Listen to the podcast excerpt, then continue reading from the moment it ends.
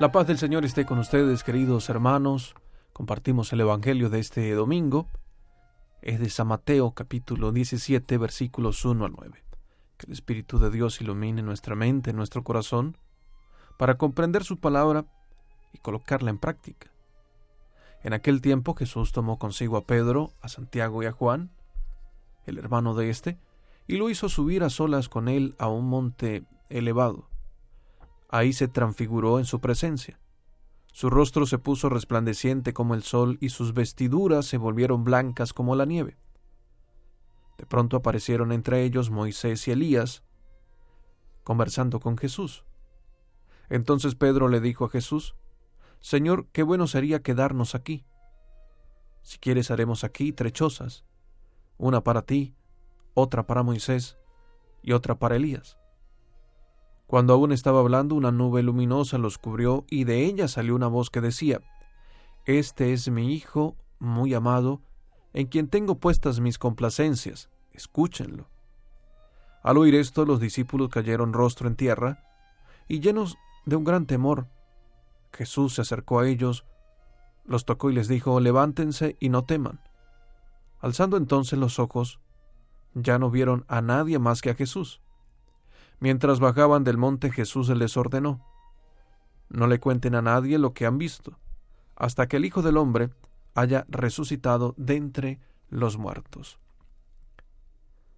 Es la palabra del Señor que nos habla de Jesús transfigurándose, la transfiguración del Señor a sus discípulos, y cómo nosotros también debemos anhelar esa transfiguración de Cristo, de vivir la transfiguración de Cristo en el encuentro con Él, como aquellos discípulos a los que eh, invitó a subir aquella montaña elevada a un momento de oración. Ahí se transfiguró en su presencia, su rostro, se puso resplandeciente como el sol y sus vestiduras blancas como la nieve. Constantemente también nosotros somos invitados por el Señor a estar con Él, a ir a aquel monte elevado, cuando somos invitados a la oración, a vivir en la iglesia la comunión, a vivir la espiritualidad de nuestros sacramentos, de manera especial en la Eucaristía, fuente y culmen de la vida cristiana, en el monte elevado de el sacramento de la reconciliación, donde vivimos la transfiguración de la misericordia de Dios, que nos perdona y nos levanta y nos dice no teman y nos invita a seguir caminando y peregrinando. Es la invitación para que también nosotros estemos allí en aquel monte elevado encontrándonos con Él, con el Santo Cristo,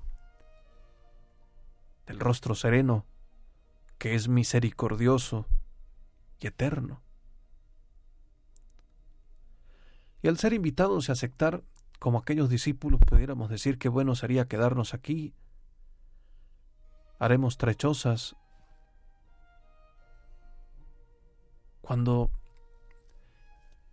vivimos la alegría del Evangelio, vivimos la alegría de la gracia de Dios, somos capaces de experimentar este deseo de permanecer aún más ante Jesús, con Jesús, en la oración, en los sacramentos, para asumir luego, por supuesto, la responsabilidad y la tarea misionera del anuncio del Evangelio y de proclamar el Evangelio y de hacer la caridad a nuestros hermanos. Hay una voz que habla del cielo y nos invita a reconocer la gracia de Jesús, del Hijo amado que nos salva. Este es mi Hijo muy amado en quien tengo puestas mis complacencias, escúchenlo. La invitación de Dios a escuchar a su Hijo, su palabra, su Evangelio, a fortalecer nuestra fe en aquello que nos dice el Señor cuando lo encontramos. Levántense, no teman,